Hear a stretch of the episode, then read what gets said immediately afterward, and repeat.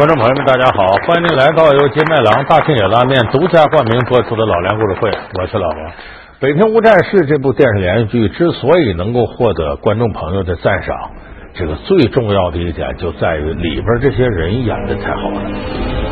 在这里头这些人呢，你可别小瞧，六七个影帝。你像得过金鹰奖又得过飞天奖的陈宝国，金马奖和这个金鸡奖的双料影帝刘烨，柏林电影节的影帝《白日焰火》那个主演廖凡，还有百花奖的影帝王庆祥，还得过飞天奖的焦晃和程昱。就这里头一堆影帝，还有像倪大红这样的实力派演员，而且这么些影帝在一块飙戏，大家看着是真过瘾。飙来飙去，大家发现主角没干过配角，主角是刘烨演的。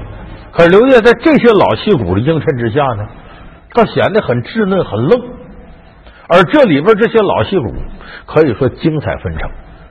是什么打动了七十八岁高龄的焦黄老爷子再度出山？是什么让老戏骨王庆祥刚拿剧本就大呼演不了？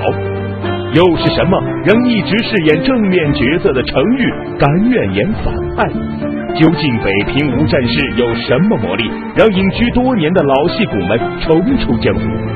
老梁故事会为您讲述《北平无战事》配角逆袭。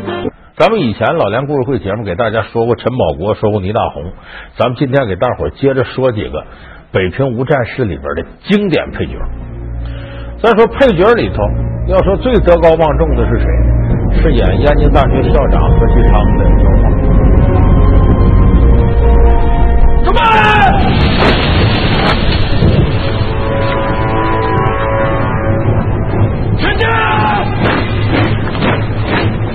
这个焦晃老爷子呢，从事话剧艺术多少年？可以说是中国戏剧舞台上国宝级的人物。咱们很多朋友对电视剧里。焦晃扮演的人物呢，都停留在一些帝王将相上。你像这雍正王朝、乾隆王朝、汉武大帝，焦晃老爷子演的非常多。你看他在雍正王朝里演那个康熙帝，演的就是入木三分。所以这个老头呢，其实已经好多年不演电视剧了。但是这个剧的编剧刘和平跟焦晃有点交情，把他给拽来了。说老爷子，这里头有个角色非你莫属，什么燕京大学那校长何其昌。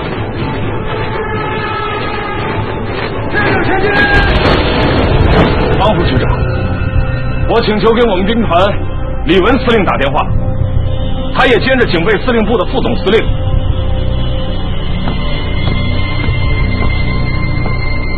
电话，坐在中间那个何副校长，随时都能给司徒林的大师打电话。你们李文司令能吗？这个校长不好演，为什么不好演呢？同时，这剧里的人物呢，他还是兼国民党政府的经济顾问，所以他受到一些进步教授的排斥。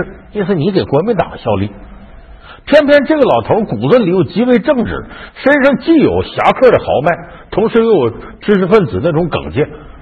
所以，当这个当局对爱国学生进行迫害的时候，这老头站出来，挡到前面，意思你国民党军队这车压就从我身上压过去，你们不能碰这些学生和进步老师。何副校长，我们是在执行军令，请您和先生们体谅。孩子，看看你们，再看看里面这些孩子，都是孩子，叫一些孩子来抓另一些孩子，你也来，带他们回去。告诉派你来的那些大人，傅作义也好，陈继承也好，就说我说的，有本事他们自己来，我就在这等着。所以这个人物形象一般人是拿不动的，很难把这个劲儿拿出来。那焦晃呢，接这个人物不光是有挑战，还有一个这人物跟他有一些骨血相连的关系，因为焦晃他爸爸叫焦树藩，当年就是燕京大学毕业的。他爸爸的老师是燕京大学校长斯图雷登，斯图雷登还是美国驻中国大使。咱们现在有不少人呢，尤其咱们一些老年朋友啊，太了解过去毛选里头有篇文章叫《别了斯图雷登》，哎，说这是个呃什么白斯图雷登走了，白皮书来了，很好很好，这两件事都是值得庆祝的。就是毛主席当时用调侃的举法呢。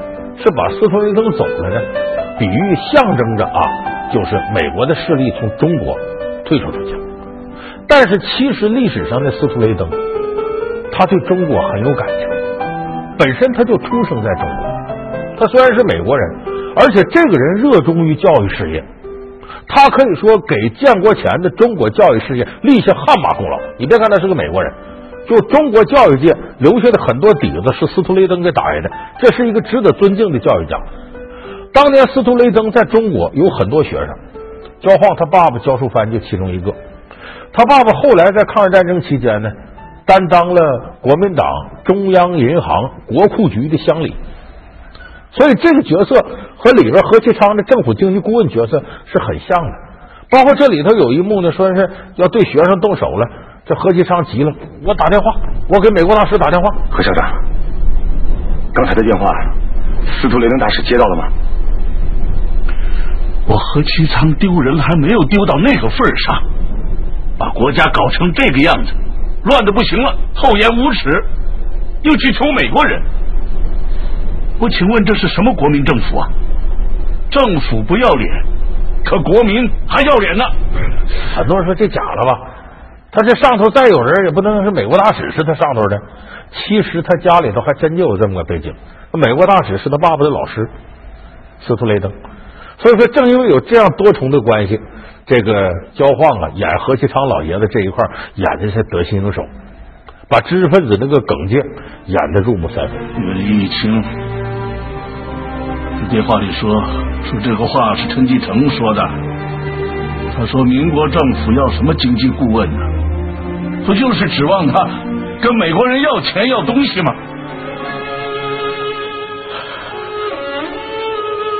不搞建设，打仗没有钱就跟美国人要，要来了援助就拼命的贪，而爸爸又不能不去讨这些施舍。爸爸不是为了自己，而这老爷子进剧组呢有一个好处。他都七十八了，进了剧组之后呢，这老头有这个特点，大家都担心他身体受不了。但是焦晃是什么呢？只要进戏里头，告诉大家给我认认真真研读剧本，我说的每句话都跟这戏有关，我不跟你们扯闲篇。所以剧组演员一看他来了，这么大岁数都这么敬业，谁也不敢怠慢，一个个正襟危坐，跟老头探讨戏。而且老头拍完自个儿戏不走，还在那接着待着。给大伙劝着你回去歇着去吧，他才回去。所以他给这剧组的风气带来了很好的典范作用。那当然，这个戏里头呢，老戏骨这个焦晃算岁数最大的，七十八。往下呢，还得说六十五岁的王庆祥。王庆祥演这个人物难度特别大，他演的是那个国民党中央银行北平分行的行长方不停，就是主人公方孟敖的父亲。方大队长，请起立。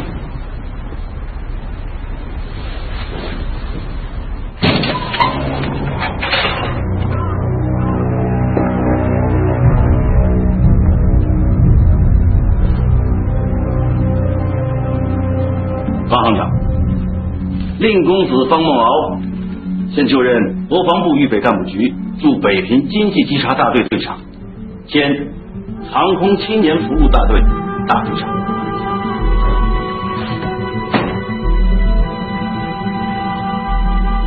这个方不停呢，是出身哈佛大学，既有经济学家的头脑，又有政客的手腕，但是他不是一个野心很大的人。本身也很正直，他是希望呢，在当时的乱世、国共两党争斗的局面之下，能够尽可能的保护好自己的家人，所以他经常面对一些他不得不陷进去的一些漩涡，所以这个人物是很不好把握的。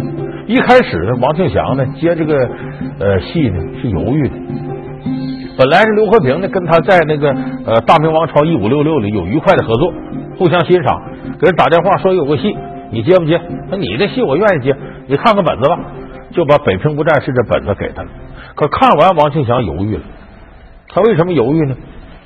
他说：“我呀，这个本子里头我看了，台词量太大，我这个岁数，我这个身体能不能扛下来难说。另外一个王庆祥呢，也对这个人物转折呀有一些担心。我已经不认我这个父亲了，可不管怎么说，我还是为有这么一个儿子感到高兴。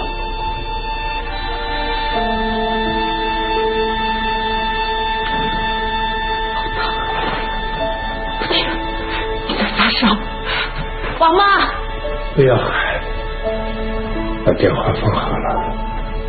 刚才是个要紧的电话。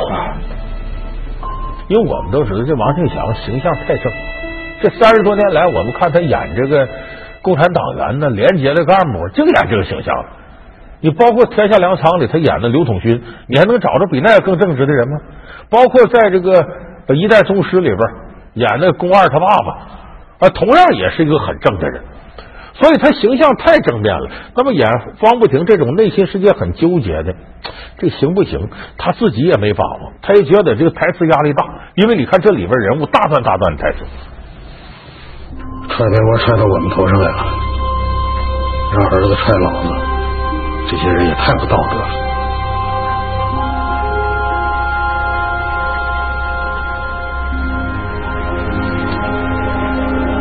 你和孟浩兄五年没见了吧？五年多了，终于能见面了，大不了死在一堆。等进了这组之后，刘和平给他硬拽进来，还还行，根据你的节奏安排戏，不让你太累了，而且有这个时间，每幕戏完了之后，他静静的坐那儿，拿着剧本往后看，一集一集捋戏，捋来捋去，越捋他信心越强。因为给了他充分的创作时间，王庆祥说：“现在这电视剧就没法拍了，烂剧太多，恨不今天看剧本，明天就拍。为了挣钱，剧的质量也也不管了。”王庆祥对这事很看不上，他说：“我宁可我少挣钱，我也不接这个戏。”所以他也怕仓促上马，但这个戏给了他创作时间，他觉得很舒服。您就不怕我是共产党？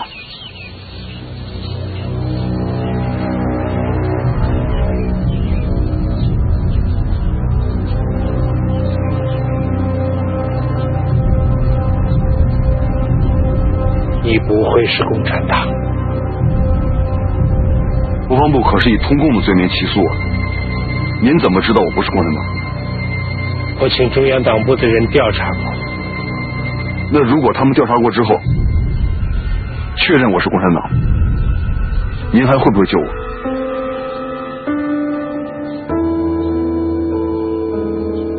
你会，为什么？因为你是我的儿子。尤其舒服的，他觉得那是这个戏能跟这么多好的演员能飙戏，这可太爽了。吃饭才是第一件大事。在我陪儿子吃完饭到来之前，希望徐局长考虑：第一，安排好他的家属；就说崔中石的调动另有安排。第二，这件事最好不要让曾可达知道。侯俊堂就是因为这笔钱丧的命。这里有个特点，假如你的水平很高，你的对手很差，你跟他演戏你也松松垮垮的，你也提不起来。假如对手是个影帝级的，你也是影帝级的，这玩意儿人争一口气，佛争一炷香啊！他肯定我在你面前不能说腕儿，我不能丢人呢，所以会很努力的演。这个状态使演员能够迅速的达到理想的境界。一共多少股份？半年的利润是多少？徐局长把数字告诉我吧。当时你们不是调阅了大量的档案材料吗？那个时候你们也没有说谁是共产党啊。现在查出来了，怎么，方行长还让我放了崔中石吗？当然不能放。崔中石既是共产党，我便脱不了干系。王庆祥说：“这里跟陈宝国飙戏输。说为啥？这我都羡慕陈宝国，说你这戏演的好。他里边演这个徐铁英，北平警察局局长，这是方不停是千方百计要保护自己的儿子，而这徐铁英是千方百计要置他儿子于死地，所以两个人对手戏还多。目的还不一样，这目的还不能明面说，所以这还得横着到里头。所以双方每一场对手戏里头都暗流涌动，都很精彩。范华呢？不为自己，为了上峰，为了朋友，很多人的身家性命，最好不要再负起，应该同舟共济。央行的船，我家的船都被你们打破了，怎么同舟共济？大家的船现在都是破的，眼下唯一的办法就是修补啊！所以这时候王庆祥说：“陈宝国了不起，说这个人物让他演的，你看他那眼神既犀利又狡诈，而且还阴险，就是这个人物算是让他演活了。”那么同时，王庆祥也说：“说倪大红的戏也好，因为倪大红在这个《大明王朝一五六六》里边呢，演的奸相严嵩。”宰相演的是这个王庆祥这个角色的上级，那这里正好倒个，他演方不停演行长，哎，这个谢飞东呢人物倪大红演的是他的部下还是他妹夫？所以俩人正好倒个。王庆祥说和倪大红演戏不好演，他为什么呢？他这个人呢慢，就是比方我大段台词说完了，他不马上接，他等一会儿，等这会儿太难受了。你说你咋办？给你撂在这。你睁开眼好不好啊？现在总该告诉我们，是谁把你叫去了？木兰到底是怎么回事啊？李兄，先吃饭吧。到底怎么回事？老梁故事会为您讲述北平无战事配角逆袭，看老戏骨如何称霸舞台。老梁故事会是由金麦郎大金眼拉面独家冠名播出。那么，另外有一个人特别引人注目，就是里边演这个反派人物马汉山的程昱。方大队长说输了，哎，要请今天在场所有的同学吃饭。说正事说正事但我问方大队长，全北平。也找不到这么大的饭店呢啊！全北平也没有一个人能拿得出这么多钱。但是我马汉山站这儿了，人我已经调过去了，愿赌服输嘛。放心吧，别慌张。怎么办呢？同学们，你们干脆把我吃了吧。这个程昱这个人物很特殊，因为以前呢，程昱没演过这样的人物。以前程昱演的人物都是什么呢？你像《插树岭》里那个村长马百万，像《荣誉》里边那警察局长林敬东啊，在《希望的田野》上那个乡党委书记徐大地。用程昱自个儿话说，我之前演的人物都是一个血型的，就性格也差不多，都是正义感很足的。而这里边这个马鞍山是个反派，而且不一样的是呢，你像倪大红啊、王庆祥演这人物，都需要压抑内心世界来演，而他这马鞍山不需要。他得撒开了眼。许群英，你这是怎么说话？昨天晚上杀崔中石的时候，你为什么不问我？现在问我了，完了！你个徐铁英，你居然……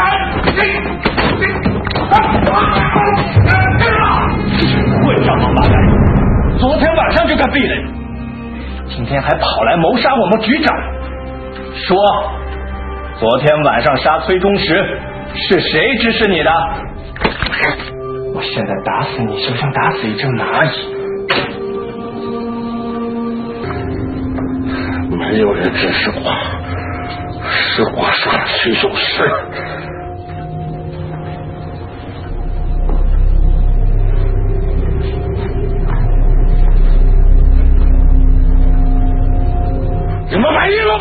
所以这个和他以往演的角色也略有不同，所以他接的时候呢也费了很大劲，但是一演大家一看，他把马鞍山这个呀溜须拍马呀、谄媚上级呀、吃软怕硬啊啊，就就这样的一个性格，包括带点江湖痞气的，给塑造的活灵活现。跟他演对手戏最多的是刘烨，又说这程昱这演技太了不起了，甚至两个人在对着飙戏的时候呢，刘烨都有意识往后让一步。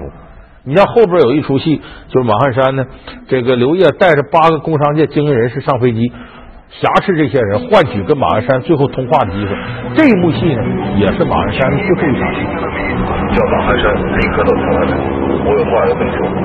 哎，哎呀，这件事晴空万里，好天啊！马局长吗？报告方大队长，是我。我现在把飞机上扬声器打开了，你来问他们一下，我们到底有没有权利让他们申报财产？好，我现在就问。问完后，还有不愿意填这个表的？你就直接从飞机上把他们扔下，我看谁敢给他们主持。刘烨，这个戏就让你撒个欢，我往后退，就觉得你这戏好，我得尊重你。这是你最后一场戏了。而程昱在这里发挥的又特别特别出色。你们这八家混账王八蛋公司，给我听着啊！现在老子问你们：今年四月，北平民事调配委员会成立，北天津几百万人的配给粮、民生物资，都是谁经的手？我们民调会把钱都拨给你们了，那粮食、物资呢？蒋经国局长就在上海，方大队长。你把飞机直接开到上海去，让经国局长亲自审问，问他们，那百分之五十一到底是他们的资产，还是上海那几家牛逼公司股份？百分之五十一的资产，你签了，是他们的资产。哼。嗯，喝点水，老子啊！啊，谢谢，老局长。还有没有其他要问？七月六号，侯金堂都枪毙了，为什么还要让党通局占了百分之二十呢？你们现在就当着方大队长的面，把这百分之二十给了，如果这个钱党产，陈国富也不会认账，那你们就跟着徐铁英一块跳楼吧。方大队长，让他们填。所以他给我们塑造这个马鞍山的形象，他给大家带来很大的惊喜。你看，今天咱们说了一下这王庆祥啊、焦晃啊、程昱啊，这是我们耳熟能详的大腕可是这些大腕在这个戏里，人家不当红花，人家当绿叶。以往这几位在别的戏都男一号、男二号，在这戏里当个配角。可是你发现配角这几位演绎的如此精彩，就说真正高水平的演员是不在乎你给他放在哪个位置上的，他不在乎这个角色的大小。所以这印证了我们以前影视界颠扑不破的那么一句真理，就是只有小的演员，没有小的角色。好，感谢您收看这期老梁故事会。老梁故事会是由金麦郎大金野拉面独家冠名播出。我们下期节目再见。